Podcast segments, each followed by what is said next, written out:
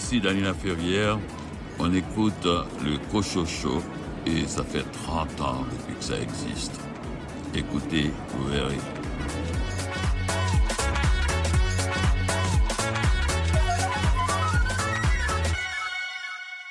Ici René Cochot, bienvenue à votre rendez-vous littéraire. J'espère évidemment que vous avez passé une belle semaine et surtout que vous avez eu de belles lectures.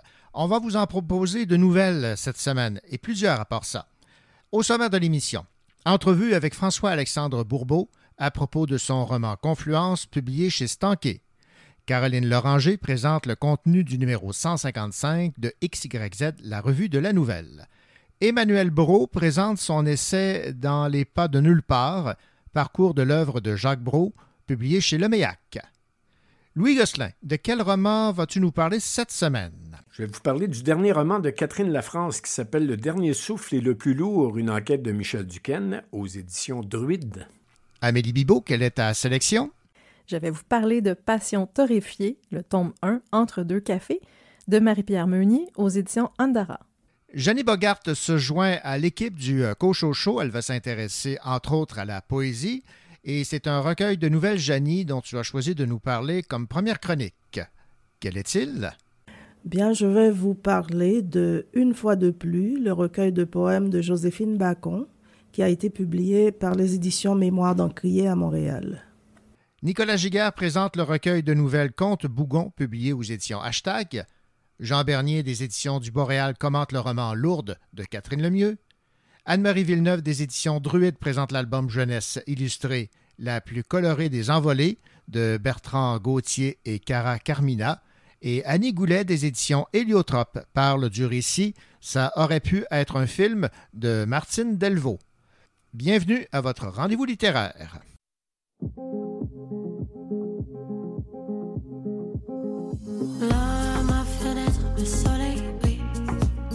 Il y a mon cœur, seul, posé en contemplant la ville.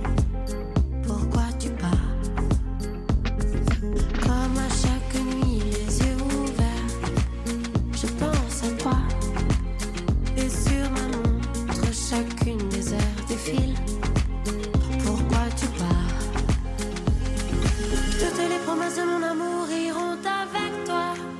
Tu m'oublieras tu m'oublieras. Sur le quai de la gare, je pleurerai en pensant à toi. Pourquoi tu pars?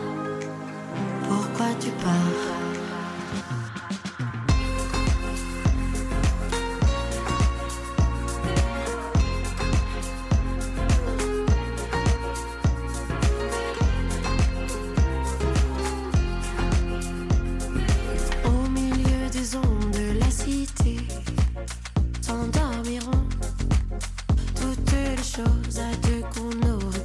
Dire, à deux se dire. À côté des aiguilles d'un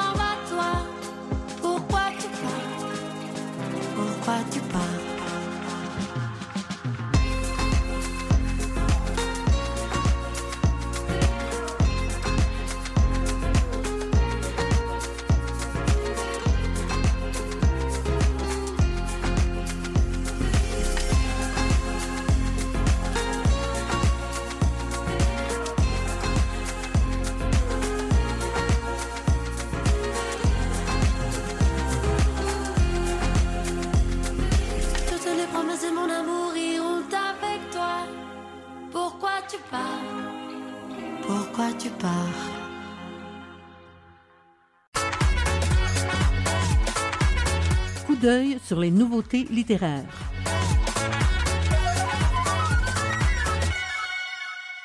Les éditions Druide publient un album jeunesse qui porte sur la tendre complicité qui peut exister entre générations.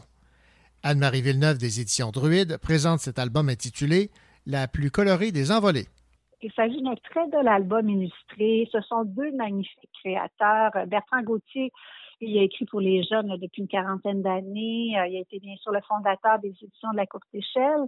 Il a publié une soixantaine de livres, dont certains ont été traduits euh, en mandarin, en arabe, en anglais, en espagnol, en grec, en allemand, en créole. Une carrière bien, bien impressionnante. Cara Carmina, elle, elle est beaucoup plus jeune. C'est une artiste visuelle mexicaine qui réside à Montréal depuis 2009. Elle est très dynamique, elle est autrice, illustratrice, designer de poupées, entrepreneur. Et ses racines mexicaines, euh, elle utilise beaucoup d'inspiration. Son art est expressif, coloré et fantaisiste. Alors, tous les deux mis ensemble, qu'est-ce que ça donne? Ça donne un texte qui est tout en finesse, qui illustre la complicité tendre qui peut exister entre un garçon et son grand-père et des illustrations qui sont tellement vivantes et poétiques c'est vraiment un superbe album. En gros, je vous résumerai ça en vous disant que au tout début de l'album, on a un homme âgé qui est triste, seul, à sa fenêtre. On découvre qu'il ne peut pas assister à l'anniversaire de son petit-fils, mais sur les ailes de son imagination, il va s'envoler vers l'enfant. Et l'enfant, lui, grâce à la magie de sa création, il va offrir à son grand-papa un présent qui est très, très touchant. Alors, c'est une belle œuvre sur le plan esthétique, mais aussi sur le plan formel. Et je me permets de souligner que pour que chacun puisse euh, lire euh, facilement, il y a une police de caractère adaptée à tous les lectorats qui est utilisée dans l'album. C'était Anne-Marie Villeneuve des éditions Druide qui présentait l'album jeunesse la plus colorée des envolées.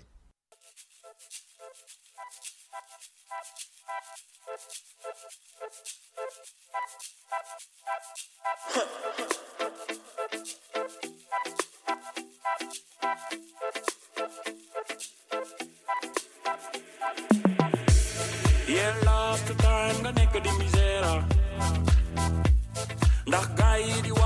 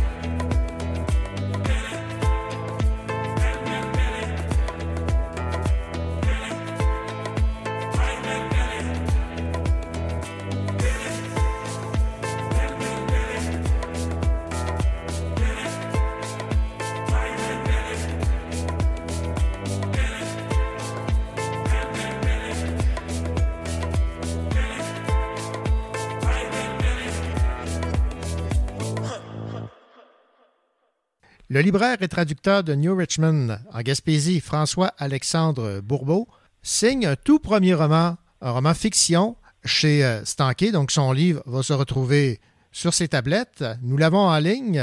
François-Alexandre Bourbeau, bonjour. Bonjour. Alors, quel est votre sentiment de voir non seulement votre livre publié, mais de pouvoir vanter ses vertus à titre de libraire? C'est quand même particulier, ça. C'est une heureuse sensation qui est très drôle en même temps et très étrange. Ouais, hein? J'ai vécu ce, ce travail-là euh, avec grande joie. Alors, c'est une chose de pouvoir voir son livre exister, être lancé comme ça dans l'univers et, et voir le jour, mais également d'être la personne qui voit déjà avant, avant la mise en vente la grille des nouveautés à remplir en librairie, la- de, de faire les communications avec les représentants. Donc, je, je l'ai vécu à la fois, oui, comme l'auteur, mais comme le libraire. Alors, c'était une heureuse et étrange sensation euh, simultanément. Euh, mais j'en suis très fier. C'est très valorisant euh, d'avoir pu euh, vivre tout ça. Ben, je comprends donc. Donc, François-Alexandre Bourbeau aurait une petite gêne de dire que son livre coup de cœur du mois, euh, c'est le, le roman euh, Confluence. enfin, il y en a tout plein des romans coup de cœur. Mais j'en parle, j'en parle quand même. Il faut, être, faut en être fier. Ben oui, ben oui. Euh, parce que c'est quand même un livre. Donc, euh, si on laisse de côté le, le- le sentiment d'appartenance qui est, qui est très fort, bien entendu. Oui, ça, bien entendu, j'en parle à certaines personnes qui cherchent quelque chose euh, pour s'évader. Pour, euh, pour aller ailleurs, pour leur pour les faire rêver. Euh, donc euh, oui, ça se glisse dans les conversations et, bien entendu, les gens aussi qui fréquentent la librairie, les, les habitués du commerce sont, sont heureux de pouvoir en discuter avec moi. Bon, alors Confluence, en fait, c'est un objet assez particulier. C'est un livre qui rassemble plusieurs histoires qui sont reliées entre elles, mais on, on le découvre au fur et à mesure de l'histoire. C'est pas évident au départ. Soit par un objet, euh, soit par un personnage plus grand que, que nature, une espèce d'amalgame de, de fiction qui sont reliées entre elles. Euh, L'idée vous est venue comment? En fait, l'idée a fait son bout de chemin au fil de l'écriture. faut dire en partant, par contre, que j'ai toujours eu un intérêt envers la chose brève, donc euh, des fictions plus courtes, quelque chose qui se mangerait comme une bouchée. Ça permet de, de pas nécessairement accorder un, délai de concentration de deux ou trois semaines à une œuvre, et ça permet de, jouer également avec la rapidité ou le rythme des histoires. Donc, quand euh, je me suis lancé dans l'écriture de ce roman-là, qui est né en fait d'une histoire farfelue, euh, saugrenue, qui finalement n'est pas dans le roman, mais que j'étais les bases quand même du roman, bien, je me suis dit que ça pourrait être intéressant de pouvoir faire des échos. Donc, de- comme des chapitres, en fait, où les fictions, en fait, joueraient le, le rôle de chapitre. Alors, euh, ces histoires-là, oui, elles se répondent, et comme vous l'avez dit, c'est- c'est pas nécessairement aisé au départ, mais plus on avance dans la lecture, plus on le comprend. Et tout le projet d'écriture de Confluence, lui, remonte quand même à une bonne dizaine d'années, euh, au- gré d'un voyage en Angleterre, en fait, euh, un peu ivre de l'inspiration euh, littéraire là-bas, j'avais entrepris d'écrire en anglais une histoire qui faisait très euh, Lewis Carroll, Alice au Pays des Merveilles, bref. Et cette histoire-là, finalement, n'a jamais vraiment mené à quoi que ce soit. Je l'ai laissée dans un tiroir. Et en commençant à écrire Confluence, je me suis rendu compte qu'il y avait des liens ou des ponts, en fait, qui auraient pu très bien exister avec cette histoire-là. Et c'est devenu donc euh, le chapitre du murmure des horloges. Euh, donc, c'était heureux de pouvoir réutiliser euh, ce vestige-là d'écriture, de pouvoir l'intégrer et de réussir aussi à faire des ponts entre ces différentes histoires-là qui se relancent la balle. Oui, parce que le défi, évidemment, c'est de ne pas perdre le fil qui relie cette panoplie de, personnages, d'objets et de lieux. Euh, quelle a été votre méthode d'écriture? Est-ce que ça a été euh, un peu euh, improvisé au fur et à mesure? Ou vous aviez un, schéma bien, précis, bien écrit?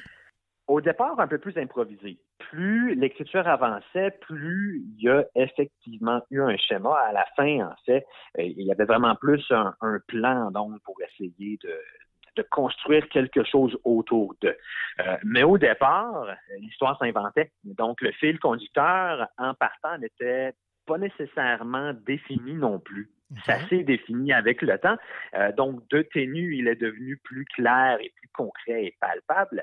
Euh, et il y a un fil conducteur parmi tant d'autres qui va sensiblement relier toutes les fictions les unes aux autres, alors que parfois on va avoir un autre élément qui va rattacher une histoire à une autre Mhm. sans nécessairement faire de pont avec les autres. Donc le jeu est intéressant parce qu'il faut se faire confiance en tant que en tant que lecteur. Oui, c'est une lecture d'une certaine facilité en ce sens que, comme je disais, c'est- des bouchées, c'est des parenthèses, donc il y a quelque chose de la brève, mais également, bien, tout n'est pas dit. Il y a beaucoup de non-dits, il y a beaucoup de parts de, de compréhension et d'interprétation à faire soi-même, et certains liens sont plus complexes ou plus cachés que d'autres. Alors, c'est intéressant de pouvoir voir quels sont ces liens-là, ces artères-là qui, euh, qui traversent les histoires. Oui, évidemment, il faut que le lecteur ou la lectrice se fasse confiance, mais il faut que le, le lecteur et la, lectrice euh, aient confiance dans la, la façon dont le, le roman a été, euh, a été écrit pour euh, comprendre là, que plus on lit, plus on avance dans la lecture, plus on, on voit ces liens qui, qui se tissent. Maintenant, il y a des personnages assez particuliers dans Confluence. Un jeune scaphandrier, pour le moins original, l'inventeur d'une horloge parfaite et une dévoreuse de livres rares. Est-ce que vos sources d'inspiration sont les personnes qui fréquentent votre librairie? ça aurait pu, mais pas tout à fait. Il faut dire que le monde des livres est empreint de fantaisie et d'un certain réalisme magique. Alors, ces personnages-là sont issus de l'inventivité. Les dévoreuses de livres rares, ça, quand même, on, on en croise, mais on, on, a tous les outils en tant que libraire pour pouvoir retrouver les livres, euh, faire les recherches qui s'imposent, bien informer également la, la clientèle. Là, j'ai poussé la chose à son paroxysme. Oui, oui. Euh, je trouvais ça quand même sympathique de pouvoir offrir une incursion en librairie pour ceux qui ne connaîtraient pas nécessairement les rouages de librairie. Mhm. Parce qu'on Oui. joue souvent sur une impression euh, très romantique de la librairie. Hein. C'est calme, il y a un chat à l'entrée, euh, les libraires ont le temps de lire et de la poussière, les livres sont organisés dans un, dans un incroyable. Oui. C'est pas du tout le cas, en fait. Ça ne cesse jamais s'il n'y a pas une quarantaine de boîtes à ouvrir à l'arrière, de Mhm. suivi de faire avec le, à faire avec les représentants. Il y a toujours quoi que ce soit d'autre. Mais pour quand même surfer sur l'impression classique de la librairie, je trouvais que le fait de, proposer une recherche compliquée était bien, sans tomber dans les termes propres là, au, jargon euh, libraire qui serait un peu critique pour certains. Alors oui, des fois, on a des, recherches un peu plus complexes ou des opinantes, mais on n'est jamais euh, laissé au dépourvu ou dans le néant face à ces requêtes-là. Ouais, ben, je vais vous citer ici en page 73. J'ai- particulièrement aimé ce, segment de votre euh, roman Confluence, François-Alexandre Bourbeau, et je vous cite. Lorsqu'elle est la seule cliente, elle se hâte vers le comptoir et sort de sa poche un bout de papier fripé. Amélie formule régulièrement des requêtes d'une complexité désopilante et cherche des ouvrages impossibles, introuvables, perdus, épuisés rarissimes. Aujourd'hui, Amélie a en tête de faire venir la biographie d'un nommé Bouchon qui aurait tout abandonné pour vivre au fond de l'océan. Comme parcours de vie, c'est dur à battre. Publié à tirage ultra limité en 1958 par un groupuscule éditorial judicieusement nommé Page perdue, au catalogue criblé d'incertitudes et d'approximations. Alors évidemment, c'est tout un défi pour le libraire en question. Et euh, en parlant justement de se nommer Bouchon, ben là, là, on commence à faire des liens avec euh, le, début de votre euh, roman. Donc, il faut, euh, faut se laisser aller chapitre après chapitre pour voir tout ce qui lie les personnages et les objets. Ces histoires-là, en fait, parfois sont plus rattachées les unes aux autres dans un court laps. Donc, on n'aura pas nécessairement à se prêter à un travail de ter- détermination des liens entre la première et la dernière histoire, ce qui facilite quand même la, lecture. Donc, le lien, là, il s'étiole d'histoire en histoire, mais dans un délai rapproché. Oui, c'est ça. Bon, vous avez su euh, aussi, dans votre euh, roman, euh, décrire les lieux de façon à ce qu'on les imagine, mais aussi à ce qu'on les ressente. Vous avez un style que j'aime beaucoup. Est-ce que vous avez eu des, certaines influences? Et en fait, j'ai l'impression que les influences sont modelées par nos lectures. Bien entendu, en fait, la, la poésie est très présente. J'ai été, euh, en fait, j'ai juré du prix des libraires euh, pendant quatre années dans la catégorie poésie. Donc, on en consomme aussi beaucoup de la poésie en tant que libraire. Euh, c'est une belle chose à faire découvrir à des gens qui ne lisent pas nécessairement de poésie d'ailleurs. Donc, un, un heureux défi à relever. Euh, et, et, et la poésie est riche en ambiance et en sentiments et en, en description viscérale. Mais au-delà de ça, bien entendu, il y a des lectures qui auront marqué mon, mon parcours. Si je m'en tiens euh, strictement, admettons, à un auteur, bien, je pense au classique de Jules Verne. Jules Verne, c'est mon, mon indémodable des vacances. Chaque été, en fait, il y a un Jules Verne. ça aurait été l'incursion dans le milieu littéraire là, dès dès un jeune âge. Mais au-delà de ça aussi, bien, il faut croire que quelque part, toutes les lectures qu'on fait modèlent notre verbe, notre façon de dire les choses, de voir les choses. Votre livre, comment vous le décrivez? Euh, on pourrait le décrire comme un ovni littéraire, tellement il a euh, de particularités. là. Oui, c'est- un roman à fiction. Donc, en partant, c'est quelque chose qui aurait pu s'inscrire euh, dans la, la catégorie nouvelle, mais j'aimais en fait ne, pas le nommer nouvelle puisque euh, oui, il y a des chutes, mais le tout forme, en fait, chaque histoire va former un tout cohérent. Donc, les histoires existent à part les unes des autres, mais elles existent ensemble. Alors, Confluence, c'est un cabinet de curiosité. C'est un répertoire des détours que la vie nous lance en pleine face. C'est un registre des rencontres qui définissent notre rapport au monde. C'est une cartographie éclatée, remplie de chemins de traverse. Et, j'aime voir ça comme un tableau qui serait découpé en mille et une pièces et dont on devrait rapiécer les morceaux en prenant un certain recul pour avoir donc la, vue d'ensemble de, ce tableau-là. C'est un roman aussi qui, à mon avis, est bercé de lumière, de soleil, de poésie, du bruit des vagues, l'odeur des vagues d'ailleurs, est quelque chose de très salin, de très maritime, limpide et aquatique au long de, de ce roman-là. C'est un livre qui va plaire à ceux qui aiment rêver aussi, qui cherchent toujours un petit peu d'étincelle ou d'étoile au détour de chaque chose. Et euh, veut, veut pas, on est influencé par le fleuve aussi, parce que vous parlez d'air salin. Là. Oui, effectivement. Pour ma part, euh, vraiment, la, la mer, en fait, euh, je vis au bord de la mer et la mer, elle, elle est constamment là. Chaque matin en faisant au travail, chaque soir en en revenant, on en, on en entend le bruit des vagues. Et c'est tellement vaste et tellement grand et beau et dur à la fois la mer qu'on n'a pas le choix de. en fait, j'ai pas le choix d'être inspiré par ça. Même qu'un des personnages dans l'histoire, le murmure des horloges, qui s'appelle Ike, donc le fameux euh, horloger, euh, lui-même se sert de la mer comme source d'inspiration dans sa création. Puis on retrouve donc quand même mes propos là-dedans parce que la mer, elle est d'une infinie beauté parce qu'elle bouge toujours. Même quand elle est calme, même quand elle est stable, ben c'est juste une impression. Il y a toujours un miroitement ou un jeu de lumière. Il y a toujours une vague. Il y a toujours quelque chose qui fait que la mer va bouger, se prêter donc à différentes observations, à différentes lignes d'horizon, et ça lui confère un, un caractère donc à la fois très euh, romantique et doux, mais impitoyable. Si on pense aux grandes tempêtes, aux marées, euh, aux marées de naufrage, eh bien la mer là, elle, elle est porteuse de, euh, de désastre, alors qu'en d'autres temps, elle serait porteuse de, de poésie et de vie. Donc, c'est un concept qui est rempli de paradoxes, la mer, Oui, mais qui est très inspirant par, ce, par le fait même. Oui, c'est c'est quoi? C'est dans la chanson de Renaud qui disait euh, c'est pas l'homme qui prend la mer, c'est la mer qui prend l'homme. et voilà. Eh bien, ça a été un, plaisir de, de vous lire, euh, François-Alexandre Bourbeau, de vous avoir en entrevue aussi à propos de ce premier roman, primo-romancier, Confluence, aux éditions euh, Stanquet. Alors, euh, ben, on a déjà hâte de, de lire la- votre prochaine création littéraire. À suivre. À suivre. voilà, merci beaucoup. Ça me fait plaisir d'être des vôtres. Merci beaucoup de l'invitation. De rien, au revoir. Au revoir.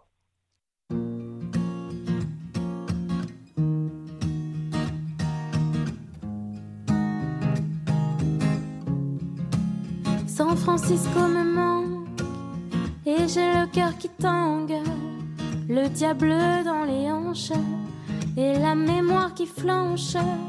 Je te revois mon ange, assoupi sur la branche de cet arbre un dimanche et nos nuits longues et blanches, le printemps qui renaît, les matinées célestes, tes yeux mon paysage. Sur mes lèvres la plage, les ruelles qui montent et nos mains qui descendent et le temps qui s'allonge. San Francisco me manque, tu me manques, tu me hantes, tu me manques, tu me manques, tu me manques, tu me hantes, tu me manques, tu me manques. Et puis ce jour arrive où la magie se où les parfums de la ville n'enivrent plus mes sourires. Tout paraît monotone et gris. Je veux m'enfuir et ta présence résonne. Éternel soupir. On fait nos bagages, on part. Retrouver nos territoires.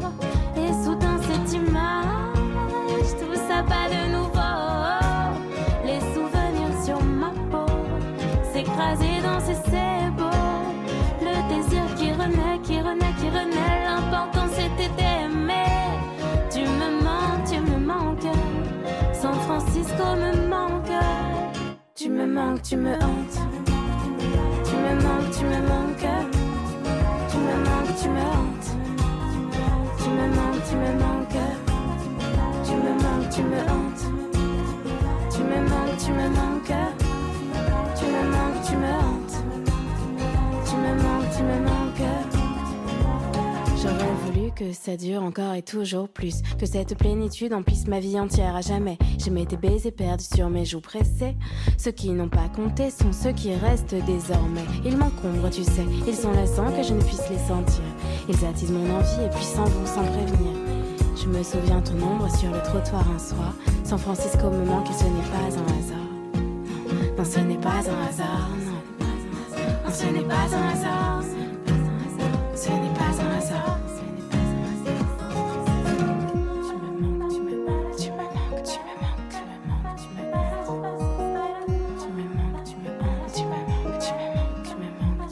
Ah, tu me manques, tu me manques.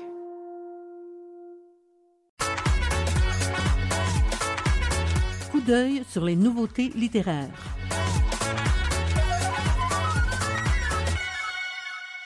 Stéphane Elinsky est l'auteur de Contes Bougon, publié par les éditions Hashtag. Voici ce que la maison d'édition dit de ce livre. À la fois mouche dans la soupe et cerise sur le sundae, les contes Bougon de Stéphane Elinsky forment un petit ovni truffé de clins d'œil. On en ressort comme d'un manège à sensations, hirsute incrédule, mais tout sourire. Écoutons Nicolas Giguère des éditions Hashtag. Donc, un nouvel auteur qui est publié aux éditions Hashtag, un auteur vraiment qui a un imaginaire aussi particulier, un humour aussi, déjà le titre l'indique bien. Des contes aussi très, très bien ficelés. On voit que c'est un auteur aussi qui a le sens du récit, qui sait bien raconter une histoire euh, auquel les lecteurs, lectrices restent accrochés. Je pense que c'est une grande voie à découvrir et les gens donc, qui suivent jusqu'à maintenant les parutions d'Hashtag aussi sont très contents de découvrir cet auteur c'était Nicolas Giguère des éditions Hashtag qui parlait du livre de Stéphane Elinsky intitulé Conte Bougon.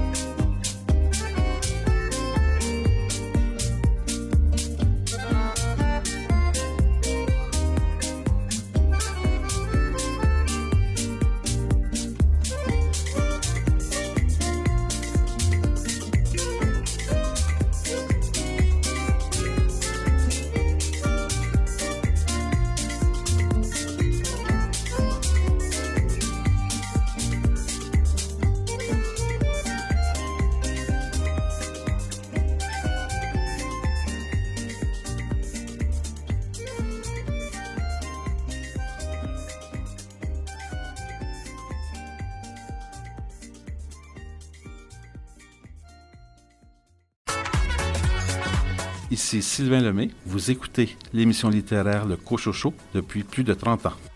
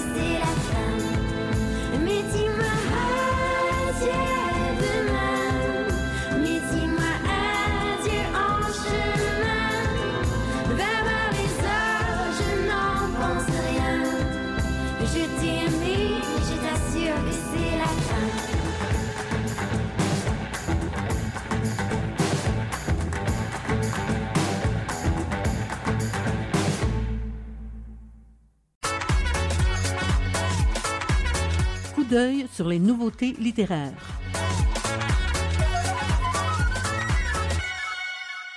Catherine Lemieux signe le roman Lourdes aux éditions du Boréal.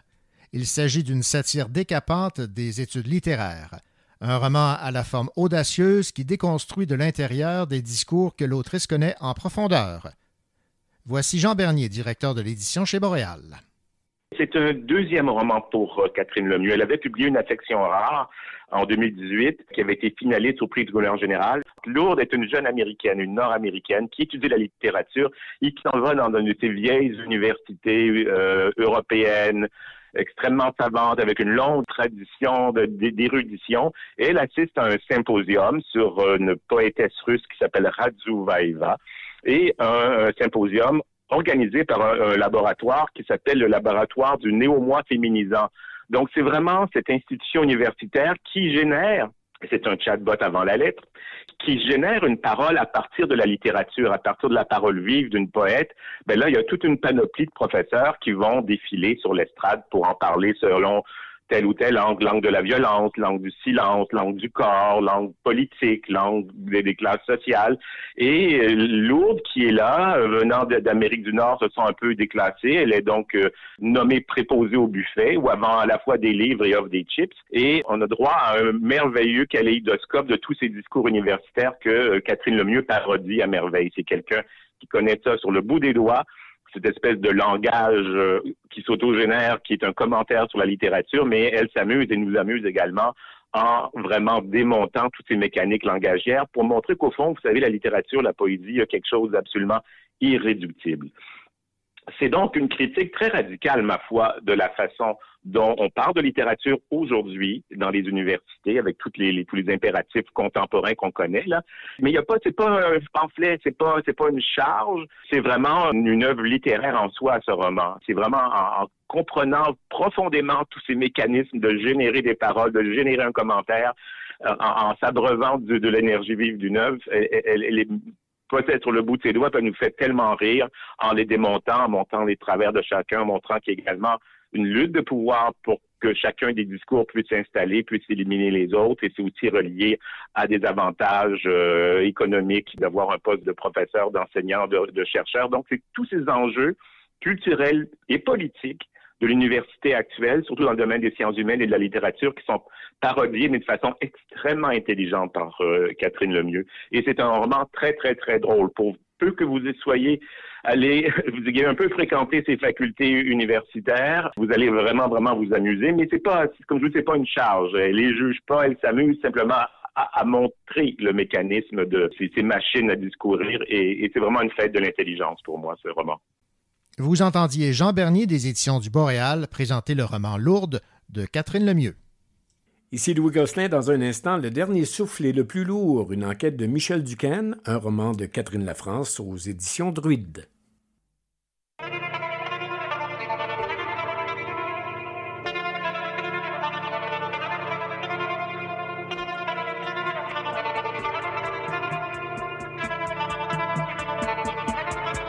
Elle m'a menti pour me protéger.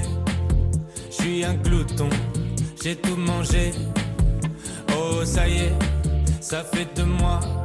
Je suis plus qu'une moitié, je suis plus que moi. Et me voilà à parler à une photo de nous sur le quai. Elle a l'air si gaie, comment deviner ce qui l'animait, ce qui l'a fait quitter la fête. Rien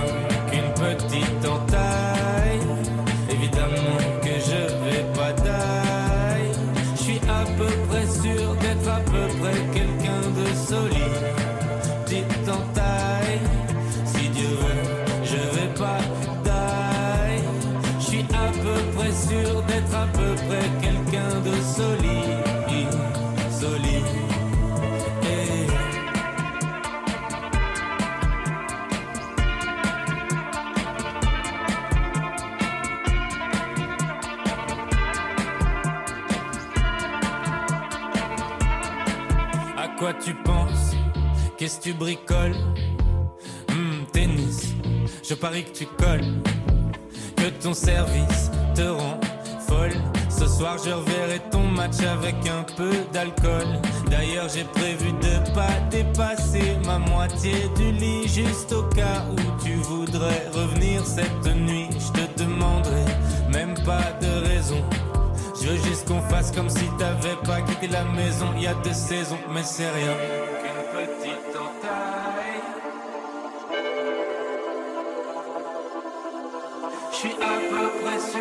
Sûr d'être à peu près quelqu'un de solide. Solide. Et rien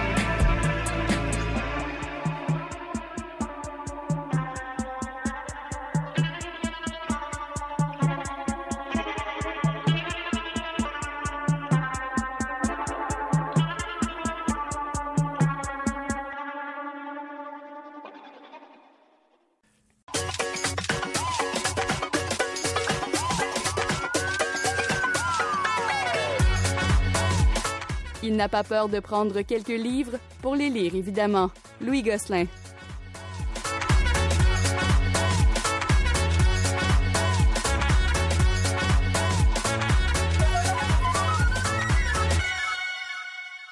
Bonjour Louis. Bonjour René. Louis, on a découvert un journaliste euh, qui euh, est devenu euh, enquêteur de par son travail, Michel Duquesne. Il est apparu dans L'étonnante mémoire des glaces, un livre que tu avais d'ailleurs encensé.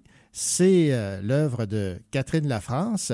Et on est très heureux de savoir que Michel Duquesne est de retour, est de et ça, retour. assez rapidement, ben, un an après la publication du premier roman policier de Catherine Lafrance. Le dernier souffle est le plus lourd chez Druide et le titre, évidemment, nos attentes sont élevées. Louis, elles sont comblées? Elles sont comblées. C'est dans la série. euh, moi, ce que j'aime, c'est que quand on prend une série comme Nora Roberts, par exemple, Oui. qui est une série avec F. Dallas, il y a 60 livres. Elle, en, a écrit 60 quelques romans avec le même personnage, F. Dallas, qui est une, une lieutenante. Et euh, on sait, quand on prend le livre de Nora Roberts, d'F. Dallas, on sait à peu près comment c'est l'histoire, comment, comment ça va se finir. On connaît les personnages et on s'attache aux personnages. Même s'il y en a 60, on aime ça quand même le lire parce que c'est une nouvelle aventure avec les personnages qu'on connaît, puis etc. C'est un peu ce que Catherine Lafrance fait avec le deuxième. On plonge cette fois dans le monde pharmaceutique. Alors qu'en fait d'hiver, il y a un médecin qui se suicide dans le métro. Et ça devient le sujet d'enquête de Michel Duquesne. Pourquoi il s'est suicidé?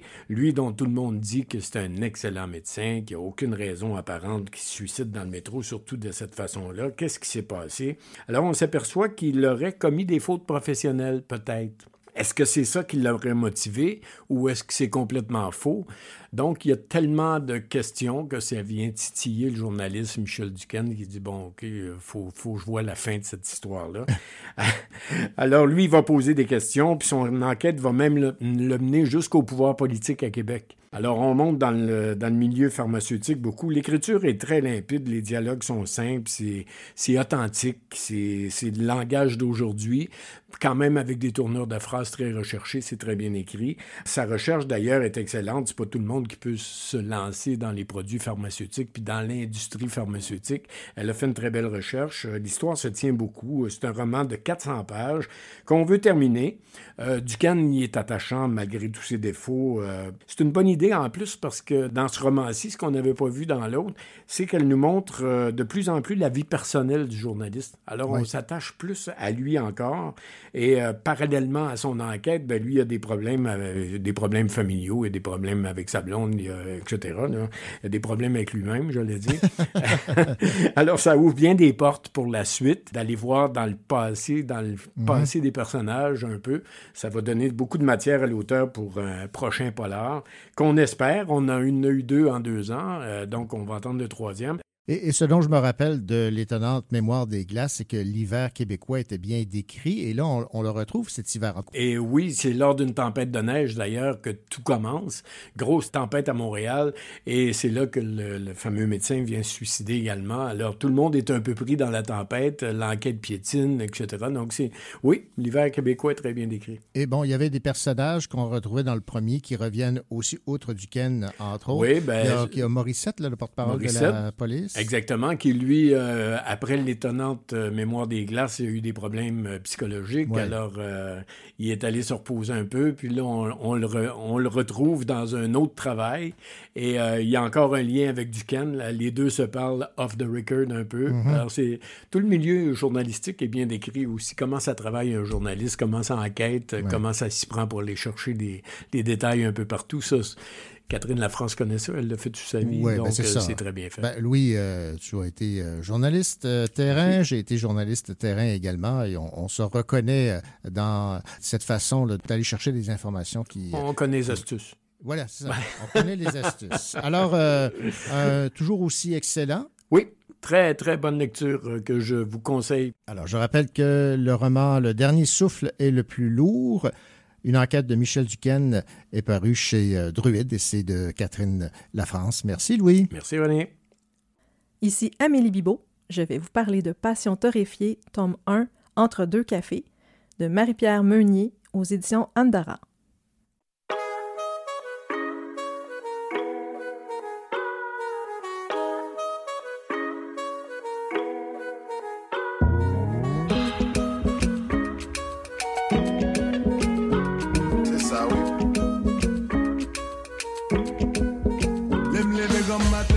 se ali Se nan tet mwen li rete mpa ka liberel Nou kone se menm nou menm nou fin konekte. Se chita pou nou manje mpa ka jen prese. Si josi mbare le ou paske me souron Nan dezem avin kote ou pou nal madira Jan nou wek konou de yon me zot nan de zot. Nou toujou mache pou nou wep pou nka wep pikle. Sa fe dat nou pa wep Sak te fe mde gaye. Se paske mde de yon mte tout kote mta chachou pou mpale ou Pa bezwen kompare ou. Ou toujou fen vibre.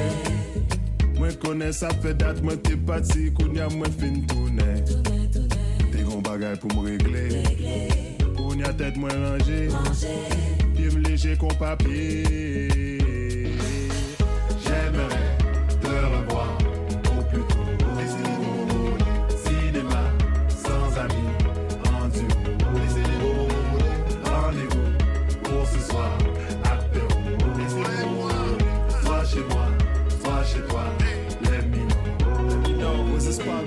We and I think it was at a park. Was lost in the crowd, it felt just like a mosh pit.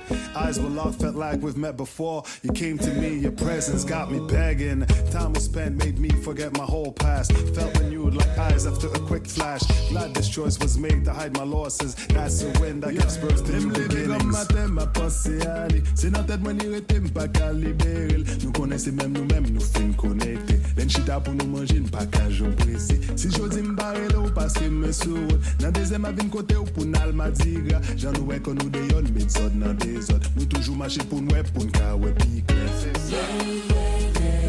Sa fè dat nou pa wè k te fèm te gaye.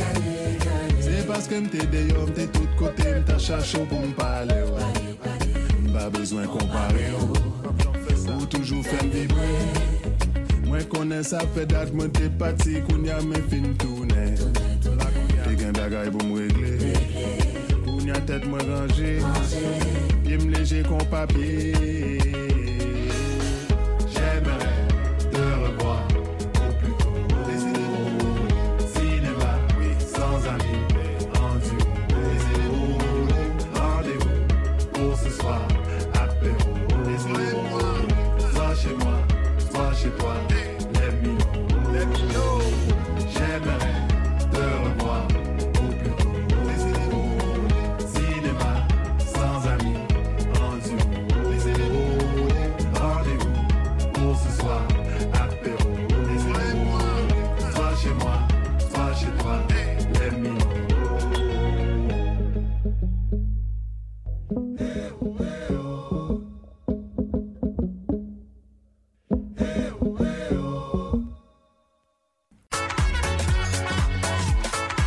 Sa bibliothèque est pleine de livres, mais elle n'est jamais rassasiée. Bonjour Amélie. Bonjour René. Est-ce que tu es adepte de café? Oui. Beaucoup? Ben, j'en bois deux par jour. OK. Je- Pour te si- tenir réveillé ou parce que tu aimes le goût? Ah, Ça me le prend en me levant le matin. Ça, c'est officiel, mais j'aime vraiment, vraiment le goût. Si ça m'empêchait pas de dormir, euh, j'en boirais peut-être un peu Ouais, plus. un. Ouais. Mais je prends du chai latte en soirée, ça compense. voilà. Euh, si je te pose la question, évidemment, Mhm. c'est qu'il y a un lien avec le livre euh, dont tu vas nous parler euh, cette semaine. Ce n'est pas un livre pour ados. C'est de la romance pour La adultes. romance. Passion torréfiée, tome 1 entre deux cafés. C'est le premier tome de deux. Oui. C'est publié aux éditions Andara et c'est de Marie-Pierre Meunier. Avant de s'attaquer à- au style et ce qui t'a plu dans son livre, peux-tu nous résumer l'histoire? Oui, certainement. Donc, c'est l'histoire de Laurie, qui a 37 ans, puis euh, cette euh, femme de, de ma génération fait un retour au travail après une dépression majeure.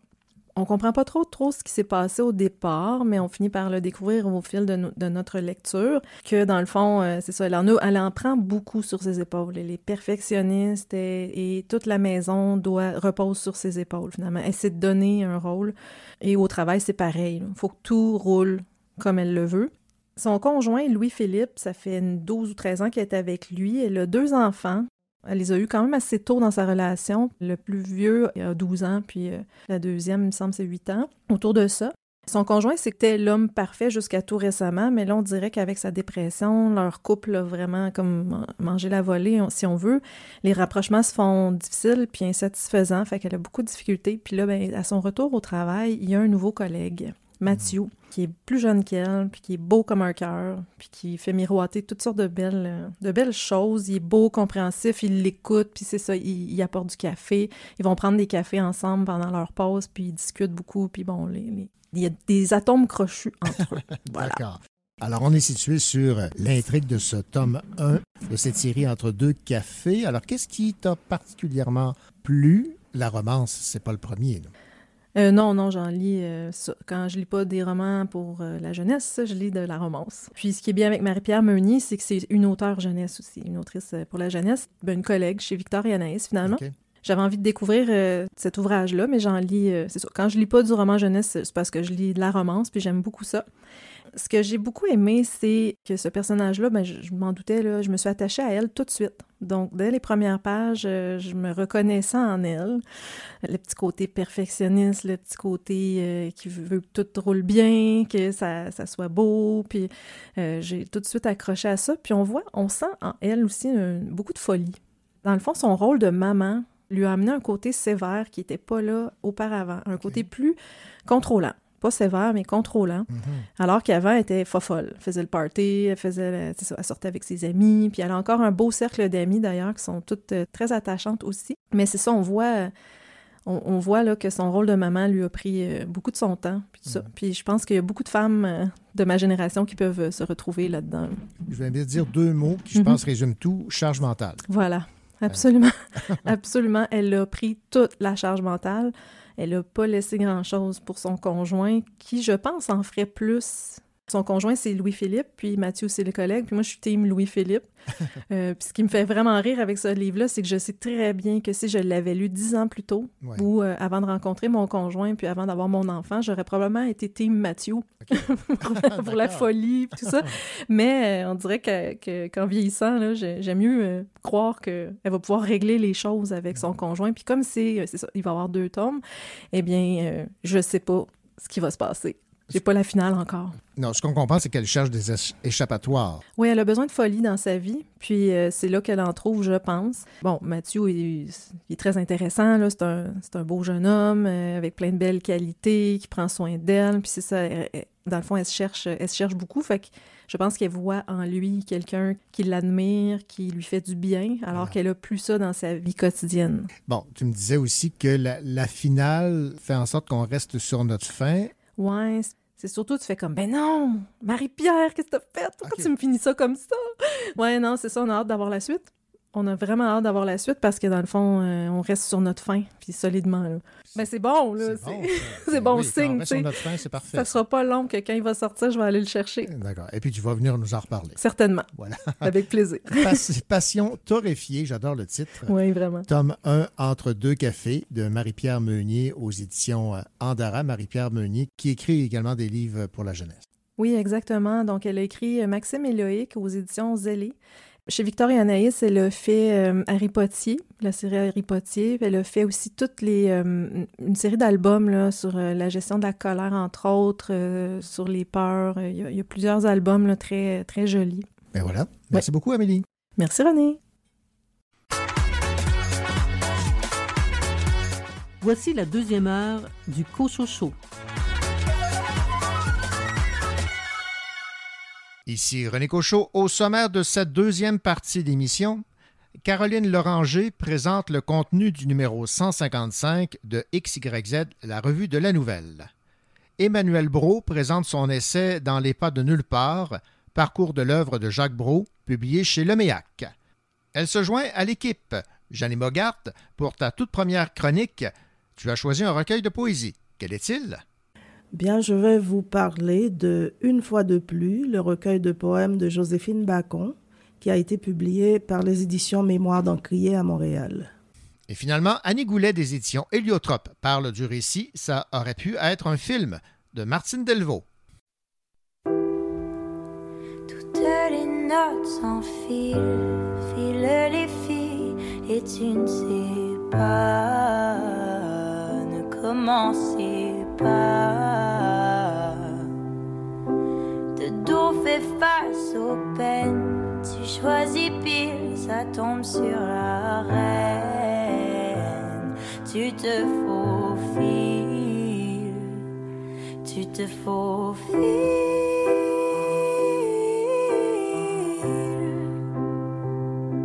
entre mes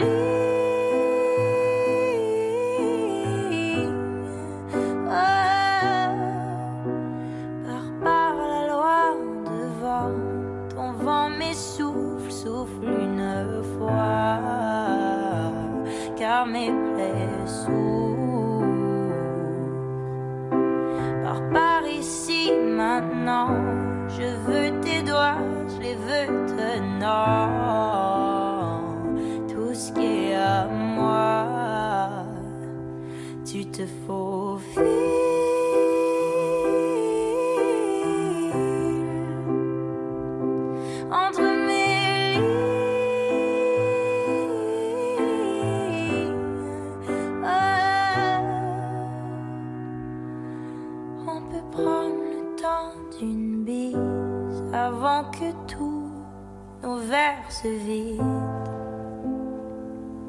Et que tu me dises tout ce que j'aime, je brise.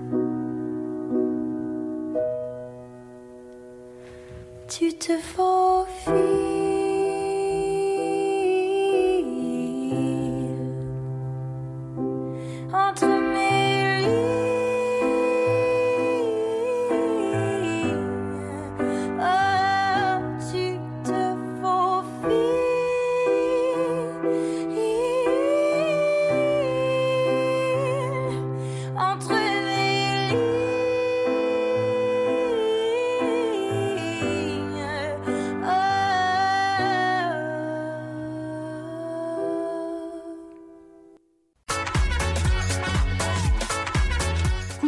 sur les nouveautés littéraires.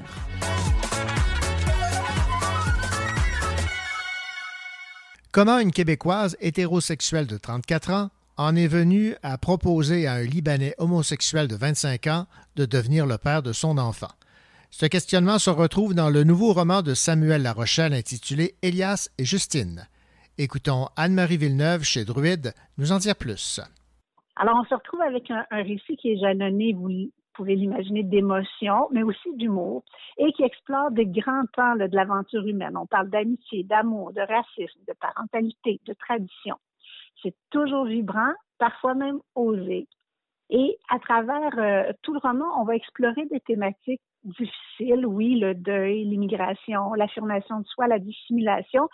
Ça pourrait plomber l'ensemble, mais avec la plume de Samuel, c'est jamais le cas. Ça donne un récit qui est très vivant, qui est coloré, qui est rempli de revirements, avec des dialogues particulièrement savoureux. Aussi, Samuel, il a le grand talent de créer des personnages auxquels on, s'attache instantanément. L'esprit de l'humour, je le souligne encore, on les aime avec toutes leurs qualités, puis leurs contradictions.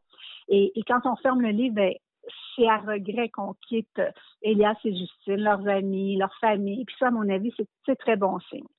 C'est comme si les personnages, les beaux personnages de Samuel, ils se sont mis à exister en nous, puis on a très envie de les retrouver euh, dans une autre œuvre. Vous écoutiez Anne-Marie Villeneuve des éditions Druide qui parlait du nouveau roman de Samuel Larochelle intitulé Elias et Justine. Ici David Lessard-Gagnon, libraire à la librairie Appalache. Cette semaine, je vous parle d'une BD parue chez Pau C'est de Samuel Quentin. Ça s'intitule Shérif Junior.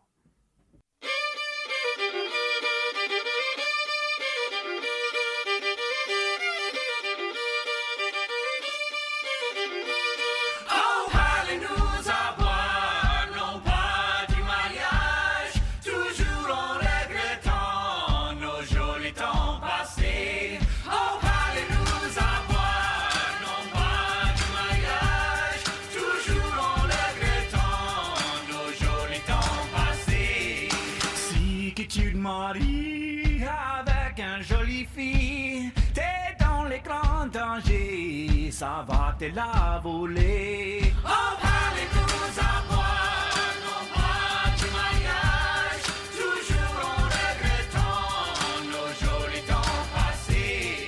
Si que tu te maries avec une vilaine fille, t'es dans le grand danger, faudra tu fais ta vie avec.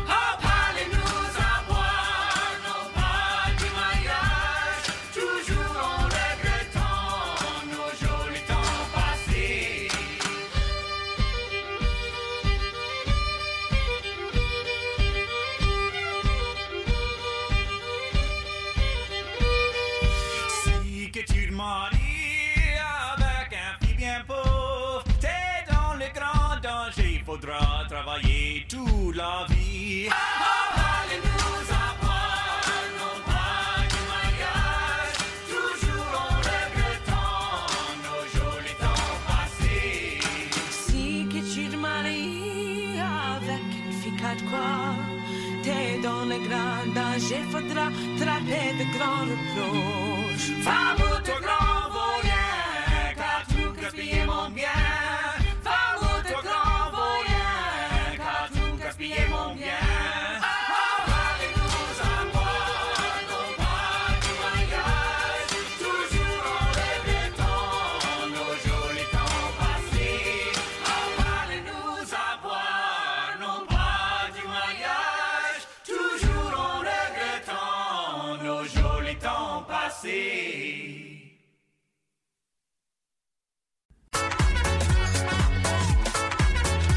On dit de lui qu'il est dans sa bulle lorsqu'il lit une BD. Bonjour David. Bonjour René. David Sheriff Junior, c'est la nouveauté de Samuel Quentin, dont j'ai fait la, la découverte en lisant euh, sa série White Horse, série que j'ai particulièrement euh, aimée et euh, j'imagine qu'on retrouve l'esprit de Samuel Quentin dans cette euh, nouvelle euh, aventure. Sheriff Junior, c'est le titre aux éditions euh, Pau Pau. Et euh, en sous-titre, c'est marqué Il y a quelque chose de poussiéreux à Sorel-sur-Poussière. Déjà en partant, là, on, on a une idée de l'humour et de la saveur de ces bandes dessinées. Mais il faut dire que c'est une brique, hein, 450 pages. Et on va entre autres suivre les frères Malin et les Thibodeau. Alors, je te laisse aller euh, nous parler de cette nouvelle bande dessinée. D'ailleurs, euh, Samuel, vous l- vous l'avez reçu à la librairie Appalache. Oui, on a fait un lancement effectivement au début du mois de juin. C'était euh, un, super événement euh, très agréable. Samuel est une, une personne extraordinaire et très généreuse et très, très gentille, très intelligente aussi. Puis tout ça, ça, ça transparaît effectivement dans son travail.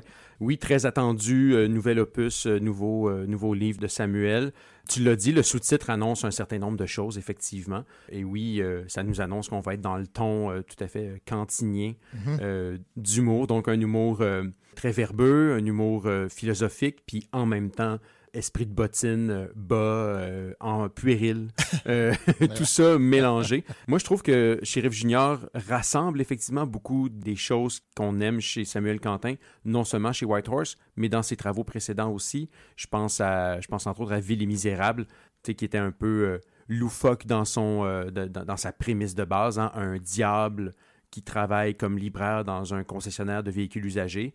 Ah oui, là- oui, c'est vrai, je me rappelle de ça. ben, donc voilà, fait que euh, tu sais, Whitehorse, avec son histoire d'amour, de déchirement, de jalousie, bon, était un peu plus euh, convenu dans sa prémisse, pas du tout dans sa réalisation. là, on, ça devenait assez psychotronique aussi, mais euh, quand même, on était dans une prémisse plus contemporaine, régulière. Et là, avec Sheriff Junior, on revient. euh, donc, c'est ça, un équilibre entre tout ça, en faisant du genre. Donc, c'est un western. Sheriff Junior est euh, le shérif de la ville, élu, dûment élu, hein, comme les shérifs le sont. On est au 19e siècle, à Sorel sur Poussière. D'ailleurs, le prologue de l'histoire met le ton aussi.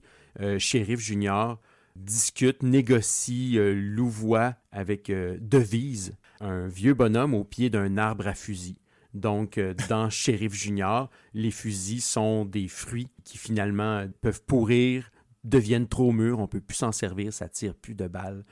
Et donc, euh, Shérif Junior négocie avec ce vieux fou pour dire laisse-moi passer que j'aille cueillir des fusils parce que il y a des criminels qui viennent de dévaliser la banque euh, et je dois aller les arrêter. Donc, euh, vous voyez, le, ton est, est- est- est donné. Euh, shérif Junior, c'est un petit garçon de 11 ans. Oui, il est effectivement euh, shérif. Shérif Junior, c'est son nom. Fait que s'il était devenu boulanger, je sais pas comment il aurait dealé avec ça. Mais donc, on va dire qu'il était prédestiné vraiment à occuper cette fonction-là. Et donc, voilà, fait que il y a effectivement ce vol de banque qui a rapport avec, euh, avec euh, une bande de malfrats. Oui, les frères malins qui vont arriver un petit peu plus tard. Je veux pas trop dévoiler de choses non plus. Les frères Thibodeau, eux, sont les, euh, les criminels patrons de la ville voisine. Ce sont les ennemis jurés des frères malins. Mais euh, ils vont euh, s'acoquiner euh, momentanément dans un plan machiavélique des, des frères malins et de leur chef, dont je ne révélerai pas l'identité non plus tout de suite. Ils ont un plan donc bien pensé à certains égards pour prendre contrôle de la ville de Sorel-sur-Poussière. Donc, et shérif Junior avec Madame Maude, son enseignante, et son ami Jacobin aussi, qui est le journaliste du village, vont donc euh, tenter d'empêcher ce plan-là, d'abord de le révéler, de le comprendre, puis après ça de l'empêcher. Fait qu'une grande aventure, tout à fait euh, dans le ton euh, 100% western. là. On est dans cette ambiance-là. Il y a de la poussière, il y a des cactus, il y a euh, toutes sortes de, de- de- de fusillades. Donc, euh, il, y a, il y a vraiment tout ça. Mais il y a aussi ce qui fait le- la saveur de Samuel Quentin. Donc, un humour constant, surprenant, que des gags de, de- vraiment, comme je le disais d'entrée de jeu, de tout acabit. Là, ça, vient, euh, de- ça vient vraiment d'en bas de la ceinture des fois. Puis des fois, on est vraiment dans des jeux de mots, dans des jeux d'esprit, dans des considérations philosophiques assez fines et assez nuancées finalement, mais qui sont lancées comme ça dans un contexte euh, loufoque et, euh, et- et surréaliste qui, Ouais. qui on est toujours dans un déstabi- on est toujours déstabilisé.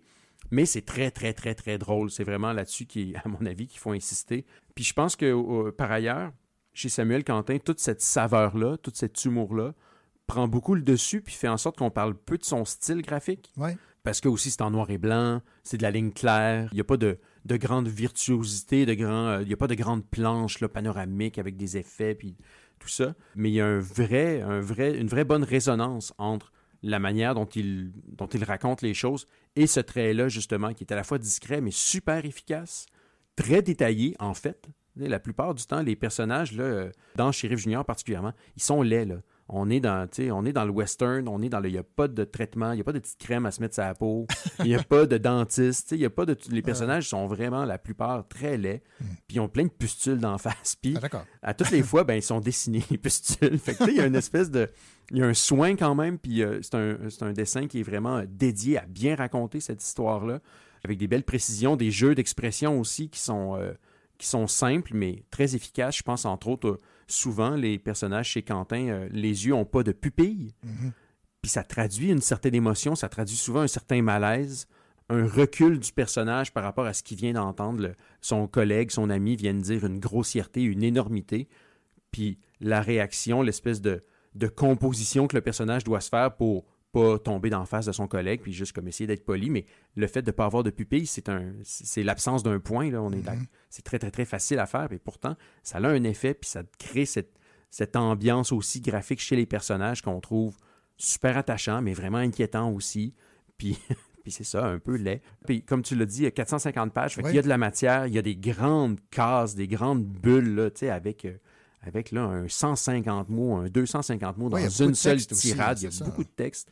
Puis je pense que c'est pas une faiblesse du tout là, de Samuel Quentin. On est vraiment dans. Il sait bien exploiter ce truc-là. On le sent même qu'il y a beaucoup de lui là-dedans. Ces, grandes tirades philosophiques, on sent qu'elles ont un, un fond. C'est pas juste le personnage qui est en train de se demander ça pour des fins d'histoire ou pour le fin d'un gag. On sent qu'il y a des vrais, euh, vrais questionnements par rapport à, c'est quoi, c'est quoi se réaliser, par rapport à nos ambitions à nous-mêmes, par rapport à notre place dans le monde. Ça va jusque-là de ce genre de considération-là.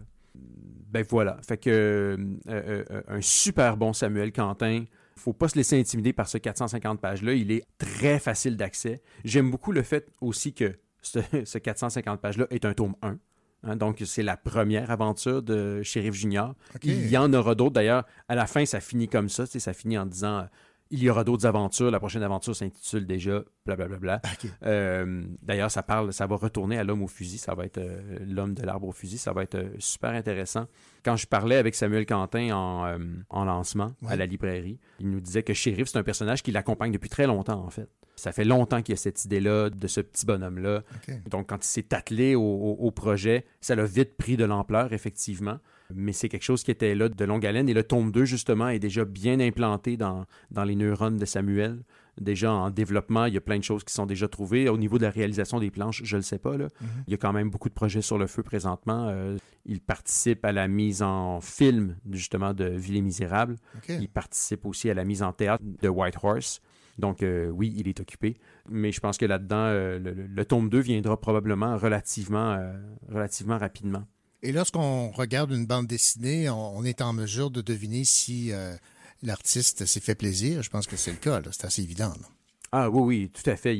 On, sent que, Samuel Quentin en a apprécié des westerns, puis qu'il se plaît là-dedans, effectivement. Mais il avait commencé en faisant du genre aussi. hein. Son premier livre, Phobie des moments seuls, est une science-fiction. Douce au niveau BD, c'est plus comme un espèce de livre illustré, journal illustré.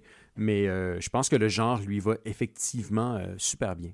Ben voilà, alors euh, après euh, l'arbre à Paperman à Saint-Élie de Caxton, on a l'arbre au fusil.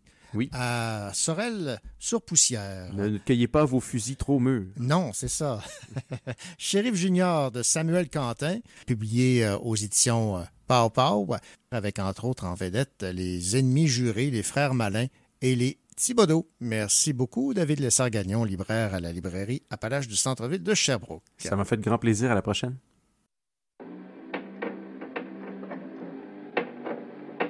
L'amour qui fait tomber les cheveux, l'amour qui nous bande les yeux, l'amour vendu au plus sensible par des putains de vicieux, l'amour qui nous fait croire que lui c'est eux, que ça ne sera jamais mieux, l'amour qui nous rendra peureux, même des plus belles histoires à deux,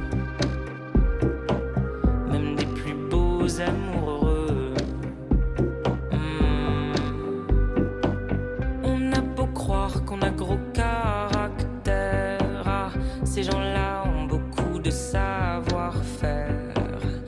tu veux pas rester bloqué dans leur filet, mieux vaut filer dès que t'y es. Mais comment savoir que t'y es alors que l'eau est bleue et que les oiseaux se font rares?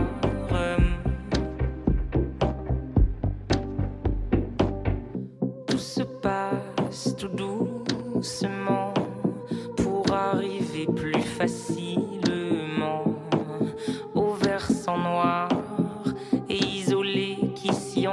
engage va certainement dévaler.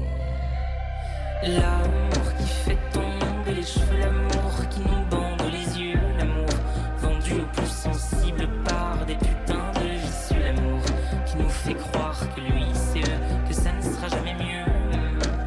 Oh oui, l'amour. Ces gens-là sont du genre très beau parleur, ah, la guicheur, l'allumeur, le séducteur. T'auras beau être en train de chialer depuis des heures, monsieur te prêtera des erreurs, lui qui n'en fait jamais d'ailleurs.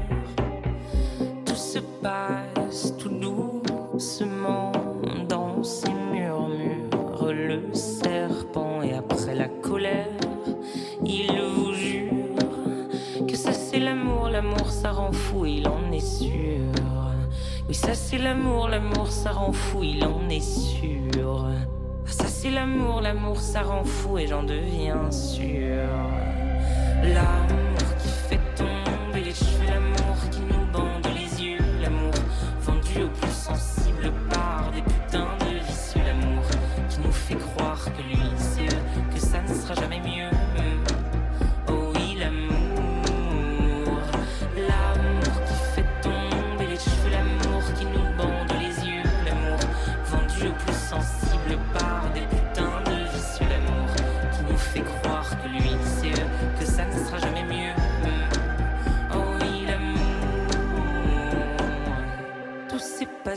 silencieusement pour arriver finalement au pire des tableaux, au croupissant, la laissant éternellement belle au bois dormant, la laissant éternellement belle au bois dormant.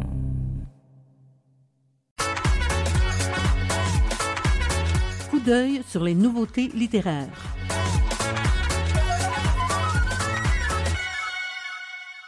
Vous aimez les romans historiques et d'espionnage? Vous serez servi si vous lisez le nouveau roman de Lionel Noël, Septembre avant l'Apocalypse, paru chez Alire. Iseut Bacon-Marcorel, adjointe aux communications et à la promotion chez Alire, nous en parle. Septembre avant l'apocalypse, un polar d'espionnage plein d'action. Lionel Noël il aime situer ses intrigues dans des moments historiques importants. Ces trois autres romans se déroulaient durant la Seconde Guerre mondiale, mais là, cette fois-ci, il s'intéresse à une autre période de, l'histoire, plus récente, l'attaque du euh, World Trade Center le 11 septembre 2001. Dans le fond, il s'intéresse plus particulièrement aux semaines avant l'attentat. En fait, l'histoire commence 20 jours avant, puis on se rapproche de plus en plus de l'événement au fur et à mesure que les chapitres avancent. Euh, la géopolitique, c'est vraiment au cœur de ce roman-là. Donc, l'action ne se déroule pas seulement aux États-Unis, même si on se rend vers l'événement qui s'est déroulé euh, dans ce pays-là. Ça se déroule quand même dans plein d'autres continents. Il y a des scènes qui vont avoir lieu, par exemple, au Kosovo, en Belgique, en France, en Angleterre et aussi au Québec. D'ailleurs, l'auteur lui-même, c'est un grand voyageur, puis il a visité plusieurs des lieux de l'intrigue. Il a aussi un grand intérêt depuis sa jeunesse pour l'histoire et la politique internationale, puis ça, ça se reflète vraiment bien dans le roman. Donc, euh, c'est une intrigue qui est assez complexe. Il faut se préparer pour lire euh, avec un cerveau euh, allumé en lisant ça parce qu'il s'en passe de l'action, puis comme j'ai dit, sur plusieurs lieux, mais aussi avec beaucoup de personnages.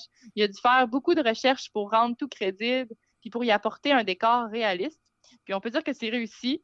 Lionel s'était donné le défi de mélanger le vrai et le faux, donc imbriquer les faits réels dans la fiction, ce qui donne une impression que ce qu'on lit, ce serait plausible. On va voir entre autres des personnages qui sont inspirés de gens réels, par exemple Donald Trump ou euh, Oussama Ben Laden, mais ça reste une histoire qui sort de l'imagination de l'auteur, puis qui a vraiment pour but de nous tenir en haleine. Septembre avant l'apocalypse nous plonge dans l'univers des reporters. On suit entre autres le personnage de Desmond euh, Bingham. On le suit sur le front de l'actualité, où il couvre des scènes euh, de guerre euh, assez atroces. Et là, il y a un membre de l'armée américaine qui va demander aux journalistes de dévoiler au monde entier une grosse bombe politique. Selon lui, le gouvernement des États-Unis utiliserait depuis des années une agence privée du nom de Anthropos Inc. Son but de cette agence-là, c'est d'accumuler des renseignements et de réaliser des missions souvent pas très nettes à l'écart du réseau des agences officielles. Et là, en même temps qu'on suit le journaliste, on suit aussi beaucoup d'autres concernés par Anthropos Inc. Autant des membres de l'organisation que des gens qui veulent au contraire les démasquer. Donc, les personnages, ce sont des espions, des journalistes, des hommes politiques, des agents du FBI et plusieurs autres. Donc, euh, on voit vraiment à l'œuvre un réseau d'information où le danger est omniprésent. On nous montre aussi le contrôle de l'information qui peut être fait au nom d'une défense nationale. Dans ce cas-ci, c'est les États-Unis, mais on voit un peu aussi à quel point ça peut être gros et ça peut aller loin. Donc, euh, Septembre avant l'Apocalypse, euh, c'est vraiment une lecture pleine de rebondissements qui plonge euh, dans les années 2000. Donc, je le conseillerais à tous les lecteurs qui sont des amateurs de thrillers, d'histoire ou aussi de politique. C'était Iseut Bacon-Marcorel des éditions à lire qui résumait l'intrigue du roman Septembre avant l'Apocalypse de Lionel Noël.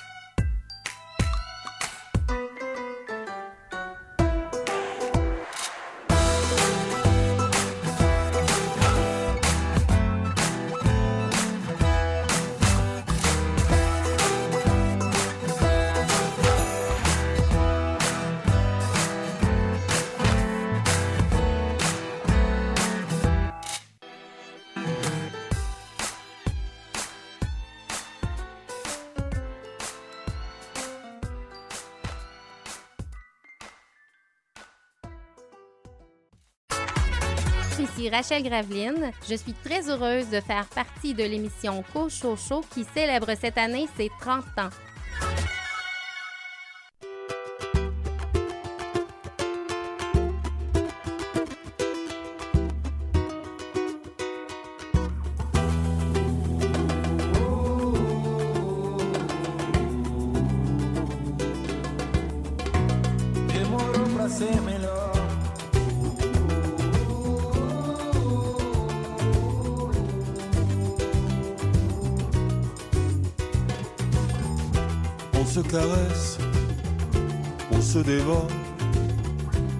S'aimait trop, on s'aime encore. Un mot de plus, un mot de trop, les deux amants sur le carreau. Une année impossible que cette année-là, ce virus invisible entre toi et moi. Il y a ceux qui rêvaient de dictature militaire. Ces connards amnésiques ont foutu en colère.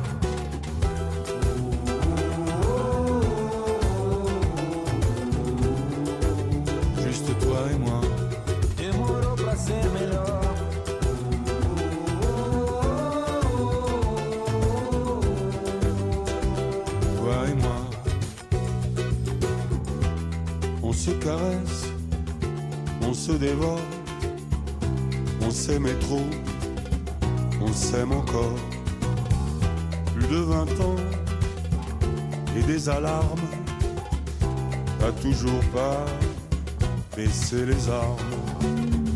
Un vent solaire qui déchire le ciel noir, dans la foule anonyme arrive en flux tendu. Les gueules de prophètes, jusqu'alors inconnues, brille ton cerveau, sont tes pires cauchemars.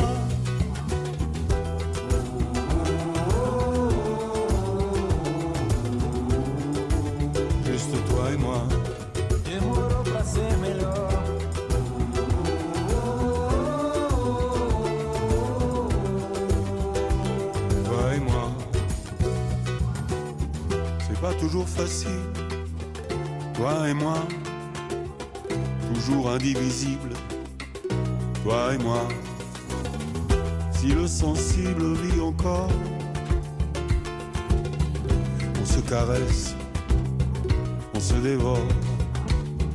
Une année impossible, cette année-là, ce virus invisible entre toi et moi.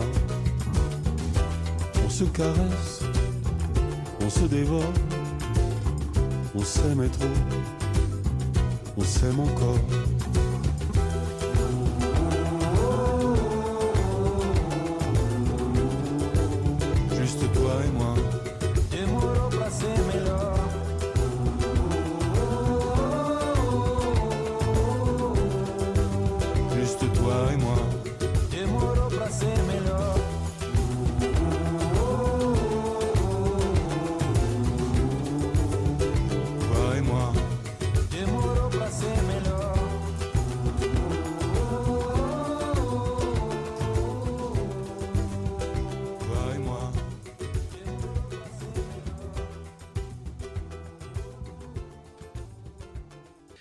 Les correspondances euh, des semaines ont été couronnées d'un énorme succès cette année. Les gens ont été très nombreux à se déplacer sur les lieux afin d'y rencontrer les auteurs et les autrices et assister bien sûr aux nombreuses discussions et échanges qui étaient au programme. Le thème choisi était audacieux, territoire de pensée, l'essai littéraire québécois, mais à la lumière de l'affluence, on peut dire que c'est un succès sur toute la ligne et que les gens peut-être s'intéressent plus à l'essai qu'on pouvait le croire. Voici l'entrevue que j'ai réalisée avec Étienne Beaulieu, le directeur général et artistique des correspondances des semaines. Étienne Beaulieu, si on avait à faire un bilan des correspondances des semaines de cette année, quel serait-il? Euh, une surprise euh, vraiment immense. Euh, les gens adorent l'essai littéraire. C'était un pari, cette édition, d'amener les gens à lire euh, des livres qui appartiennent à un genre qui a une réputation d'être difficile, d'être, euh, d'avoir un accès un peu aride. On se rend compte que c'est exactement le contraire. en fait, c'est hyper euh, ouvert comme genre. Les gens me disent, je me sens pas intimidé. Comment ça se fait? Ils ont ouvert des essais littéraires, ils ont parlé à des essayistes. Toute la fin de semaine, les salles étaient presque pleines, donc c'est assez incroyable de, de trouver ce genre de réception. C'est, pour l'instant, là, à chaud, le bilan, c'est une immense joie de voir un désir de sens aussi puissant dans le lectorat. C'est, incroyable, c'est inespéré même. Avez-vous l'impression que si vous aviez osé suggérer l'essai il y a 20 ans, la réaction aurait été la même? Non, clairement. Je suis dans le milieu depuis 25 ans. Euh, il y a un vent de face à juste prononcer le mot essai. Euh, les, les ventes du palmarès Gaspard, c'est 90% des romans. Donc, euh, et c'est comme ça depuis presque toujours, depuis la naissance de la littérature, euh, il y a 200 ans. Hein, avant, c'était les belles lettres. Bon. et donc, les, euh, les- les- le, genre de l'essai a toujours été celui qui était le négligé avec la poésie, je dirais, euh, mais qui, la, la poésie s'est organisée, un- une certaine résistance avec le Festival de poésie de Trois-Rivières, avec le Festival Québec en toutes lettres à Québec. Il y a quand même des, des lieux de résistance, mais l'essai n'avait pas ça. Moi, je dis toujours, l'essai, c'est le genre de la gang qui n'a pas de gang. non, donc c'est, euh, difficile de, faire partie d'un groupe d'essayistes, ça n'existe pas. Puis là, tout à coup, euh, Félix Morin, un chroniqueur euh, qui, est souvent à cette émission, euh, me disait, ben, c'est comme si tout à coup le milieu de l'essai vient de se rendre compte qu'on est un milieu. Fait pas, et le public vient de se rendre compte, ah, gardons ça, il y a une sorte d'écrivain, d'écrivaine un peu différent des autres qui existe, qui s'appelle des essayistes. Euh, moi, pour moi, ça a été c'était une espèce de fantasme réalisé de voir à Sherbrooke sur les autobus qui soit écrit l'essai littéraire québécois. C'était comme une espèce de rêve éveillé de voir les gens dans la salle prendre des notes, poser des questions, euh, être suspendus aux lèvres. Par exemple, d'Yvon Rivard qui a eu une entrevue, on n'avait plus de place, il a fallu mettre les gens debout. Euh, c'était assez incroyable. Euh, et, et de l'entendre, juste de l'entendre, comme si c'était une rockstar. Euh, c'est évidemment, j'ai eu des frissons à, plusieurs moments de mon Dieu, c'est un rêve réalisé. Il y a plein de gens qui ont participé à ça. Jérémy McEwen, Melika Abdelmoumen, euh, moi-même, on, travaille d'arrache-pied pour faire connaître euh, l'essai littéraire sur toutes les tribunes. Puis on dirait que c'est en train d'arriver. Oui, et c'est un moment dangereux quand les rêves arrivent. hein. Et ce qu'on découvre aussi, c'est que l'essai littéraire prend plusieurs formes. Mais oui, c'est un tu sais, c'est pas une thèse de doctorat, c'est pas un pamphlet idéologique, c'est pas ça. Les essayistes ont des doutes, les essayistes sont pas là pour vous donner des certitudes là toutes faites, mais pour vous en enlever. C'est ça qui est fantastique, c'est que ça fait ça fait vraiment réfléchir. Le but du jeu est pas d'arriver à une vérité, le but du jeu est de se poser des questions, de, de remettre en question un paquet de choses. C'est là où je pense que on dirait que peut-être que tu sais la question que tu me posais il y a 20 ans, c'était-tu différent? J'ai l'impression qu'on vit dans une telle incertitude qu'on dirait que le temps de l'essai est venu. Que les gens répondent aussi euh, présents parce que euh, il y a dans l'essai littéraire une espèce de mijoteuse à idées, je dirais ça comme ça, pour paraphraser Ricardo. Et est-ce que cet événement met en lumière aussi qu'il y a de plus en plus d'auteurs, d'autrices qui vont être tentés par l'expérience? Ça, c'est net. Moi, je suis éditeur aussi. Je reçois, je dirais, trois fois plus de manuscrits qu'il y a dix ans. Il y a euh, aussi des groupes sociaux complètement différents qui s'emparent de l'essai. J'ai parlé beaucoup des femmes, les jeunes femmes en particulier. Ça, c'est tellement étonnant, je ne l'ai pas vu venir, très honnêtement. Euh, C'était pas dans mon écran radar du tout. Que les jeunes femmes décident de délaisser un peu l'autofiction, un peu l'autobiographie puis romanesque pour entrer de plein pied dans une parole au jeu assumée et forte qui parle des réalités des femmes d'aujourd'hui. Ça, vraiment, je l'avais pas vu venir. Des gens comme Michaela Nicole, Gabriel Jasson-Duluth, Véronique Grenier, c'est incroyable. Je pourrais en nommer plein. Marie-Hélène Voyer-Léger, Melika Abdelmoumen, c'est fou. Euh, tout à coup, il y, a un foisonnement de paroles féminines dans l'essai littéraire et je pense que le renouvellement est dû à ça. C'est comme une espèce de spirale positive. Plus il y a des gens qui écrivent des essais, plus il y a des gens qui en parlent, plus on en parle et plus les gens l'apprécient. C'est vraiment un, effet d'entraînement, euh, une espèce de cercle vertueux là, qui est en train de se créer autour de l'essai littéraire. C'est merveilleux. Étienne Beaulieu, merci beaucoup et bravo donc pour euh, cette édition qui euh, se voulait un peu osée, mais à la lumière du nombre de personnes qui se sont déplacées, ça ne l'était peut-être pas autant que vous le pensiez. Finalement. Merci beaucoup, René. Comme c'est beau les pavés tout trempés, se mettre à courir pour s'abriter. Une raison de plus pour pas se mouiller. Une raison de plus pour pas te mouiller. Fais pas comme si Tu comprenais pas de quoi je parlais. Fais pas comme si Tu voyais pas les flaques à mes pieds. Fais pas comme si Tu voyais pas le revers arriver. Ne fais pas comme si. Ne fais pas comme si. Je sais pas si ça va, non, je sais pas si ça va, non, je sais pas si ça va.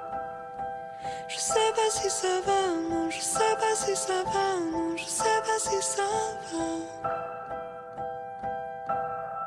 Comme c'est beau l'amour et les projets. Tu sais, tout ce qu'on a laissé en chantier. Tu voyais pas de quoi je parlais, non. Tu voyais pas les ruines à nos pieds. Fais pas comme si La caisse allait soudain démarrer. Fais pas comme si Le coup de la panne sur le bas-côté. Pas comme si Tu captes pas de quoi je parlais. Ne fais pas comme si, ne fais pas comme si. Je sais pas si ça va,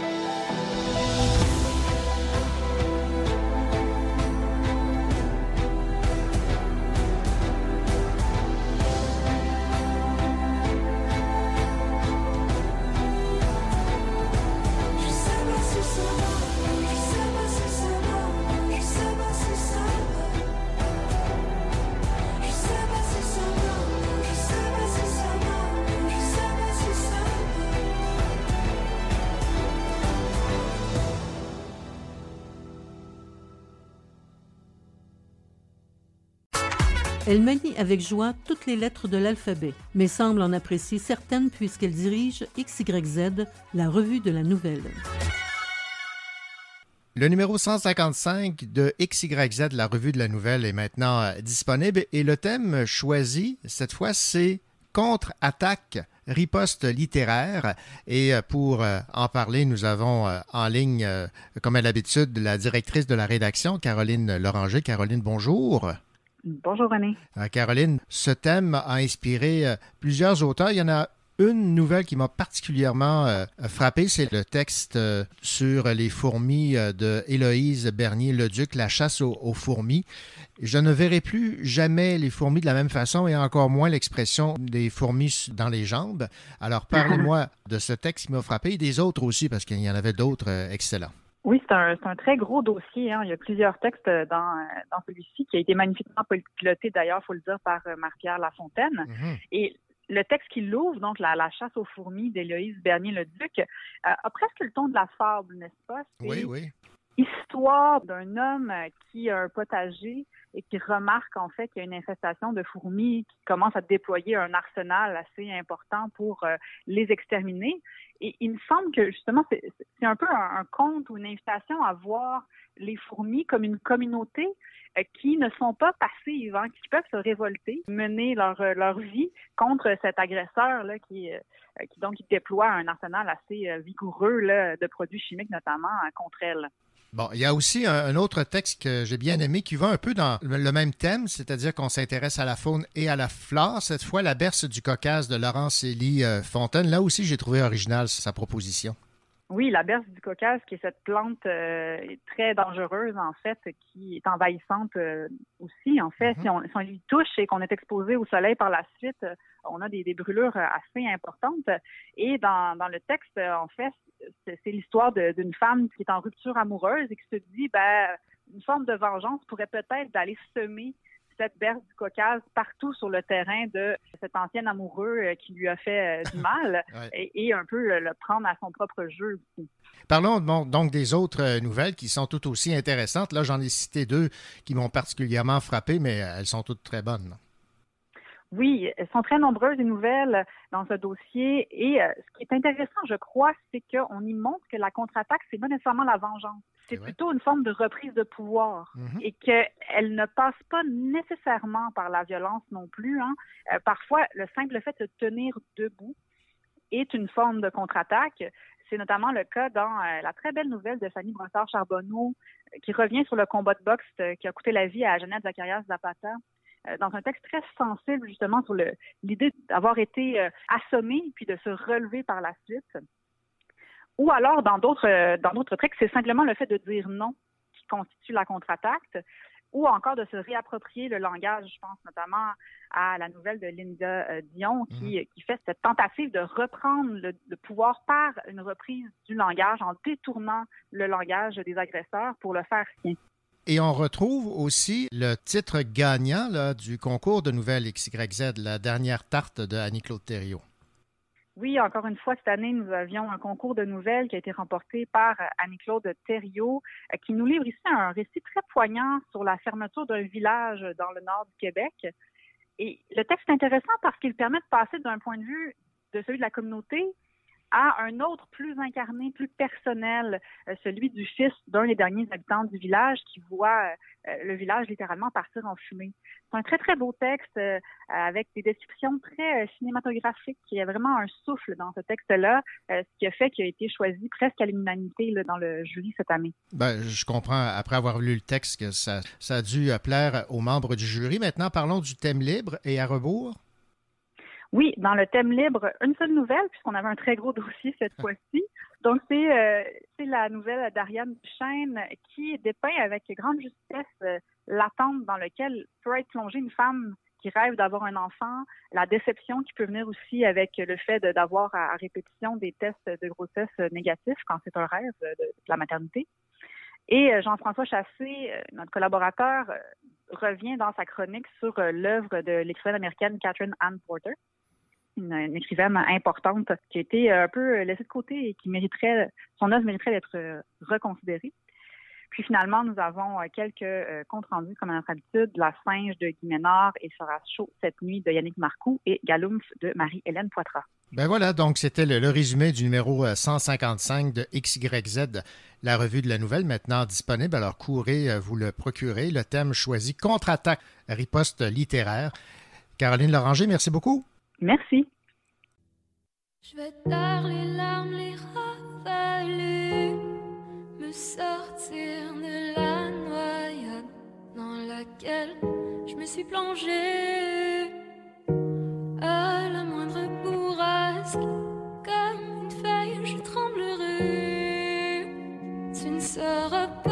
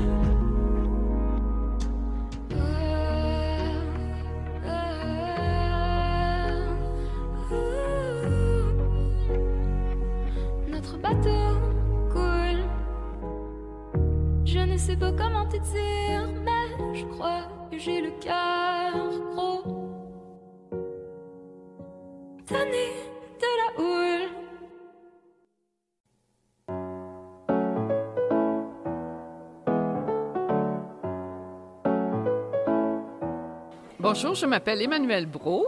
J'ai publié un premier essai chez Leméac qui s'intitule Dans les pas de nulle part, parcours de l'œuvre de Jacques Brault. Et Jacques Brault était mon père. Il est décédé au mois d'octobre 2022 et je me suis inspirée de ses écrits pour raconter sa vie. C'est en sorte une, une biographie de l'homme, une biographie de l'œuvre, une biographie de son écriture qui était très particulière et qui va un petit peu à l'encontre. Habituellement, on va raconter la vie d'un auteur et on va citer ses œuvres. Moi, j'ai fait l'inverse. Je me suis servi de son œuvre, de ses poèmes, de ses essais pour euh, raconter des événements de sa vie. Qu'est-ce qui a fait que vous avez choisi cette, si vous me passez l'expression, cette twist-là? J'ai choisi cette manière parce que j'étais la, mieux placée pour le faire, étant donné que j'étais sa fille. Et j'avais un rapport extrêmement proche avec mon père. Donc, euh, je connaissais très, très bien l'homme. Et je me suis aperçue que en lisant euh, son œuvre et connaissant son histoire, donc euh, ce que j'appellerais la petite histoire derrière la création, c'était plus intéressant et plus facile d'accès à la lecture. Et j'ai pensé que pour euh, les lecteurs en général, qui n'ont pas la chance de, connaître la vie de l'auteur, j'ai pensé que c'était une approche euh, dynamique, puis qui venait compléter la chose et qui même ajoutait euh, de la profondeur à la lecture. Qu'est-ce qui fait que vous avez décidé d'é- d'écrire un essai? Euh, je l'ai fait sous forme d'essai plutôt que de faire, par exemple, une. J'aurais pu faire une biofiction, euh, l'écrire au jeu, parce que ce qui m'intéressait, c'était l'œuvre et non pas la vie de l'homme tel quel. C'est-à-dire que je voulais pas rentrer dans la vie privée. C'est une chose qui se fera peut-être plus tard par euh, des biographes plus expérimentés, je dirais.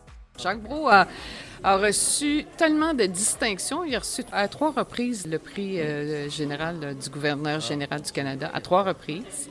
Ensuite de ça, il a, il a reçu les quatre prix euh, reconnus là, pour l'ensemble de l'œuvre. Donc, le prix Duvernay, euh, le prix Alain Grandbois, le prix David, le prix Gilles Corbeil. C'était Emmanuel Brault. Je vous ai parlé de mon premier essai publié chez Le Méac, intitulé Dans les pas de nulle part, parcours de l'œuvre de Jacques Brault.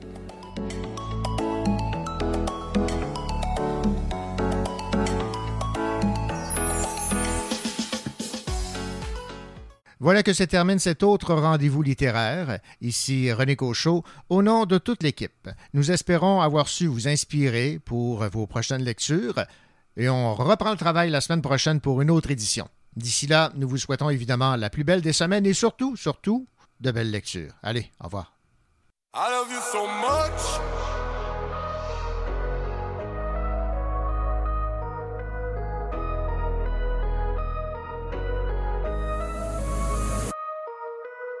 Anxiété, insomnie.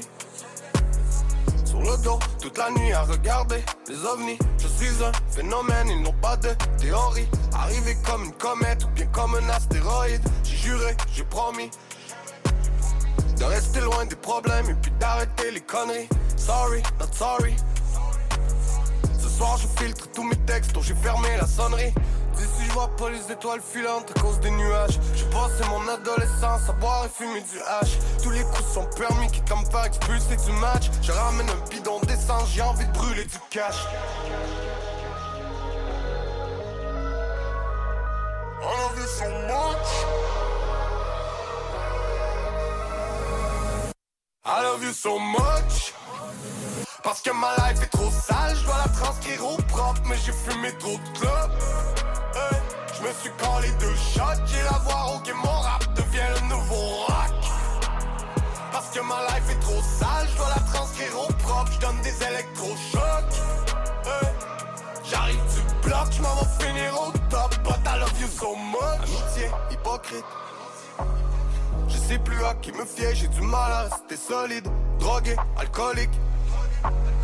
Mon cercle s'est rapetissé, j'essaie de comprendre la logique. Tu peux pas sauver tout le monde, tu peux pas te sauver toi-même. Rares sont ceux qui voudront s'en sortir par tous les moyens. J'ai des envies de voyage et des envies de me noyer. En tournée comme en croisade, mes soldats peuvent en témoigner. L'argent peut acheter l'amour seulement pour une heure à l'hôtel. Mourir avant de renaître comme les fleurs à l'automne. C'est ce qui se cache à l'intérieur de toi qui fait la beauté. Tu dois trouver ce qu'il te manque dans les bras d'un autre homme. Love you so much? I love you so much. Parce que ma life est trop sale, je dois la transcrire au propre, mais j'ai fumé trop de clubs. Hey, je me suis collé deux shots, j'ai la voix ok, mon rap devient le nouveau rock. Parce que ma life est trop sale, je dois la transcrire au propre, je donne des électrochocs. Hey, J'arrive du bloc, je m'en vais finir au top, but I love you so much. En regardant tout ce que j'ai traversé, je suis devenu méfiant. J'ai fait des vols à main armée, du trafic de stupéfiants. Condamné à sortir du ring avec du sang sur les gants. J'ai du mal à faire un sourire parce qu'ils ont cassé mes dents. En 2023, je vois des rappers se raser les jambes. Alors j'essaie d'apprendre à mon fils à respecter les gens. J'ouvre la télé pour lui montrer que le monde est méchant. Et que le ciel n'a pas de limite, mais tout ce qui montre descend. I love you so much. Parce que ma life est trop sale, je dois la transcrire au propre, mais j'ai fumé trop de clopes. Hein, Je me suis collé tout shot, j'ai la voix ok, mon rap devient le nouveau rap. Parce que ma life est trop sale, je dois la transcrire au propre, je des électrochocs. Hein, J'arrive du bloc, je m'en vais finir au top, but I love you so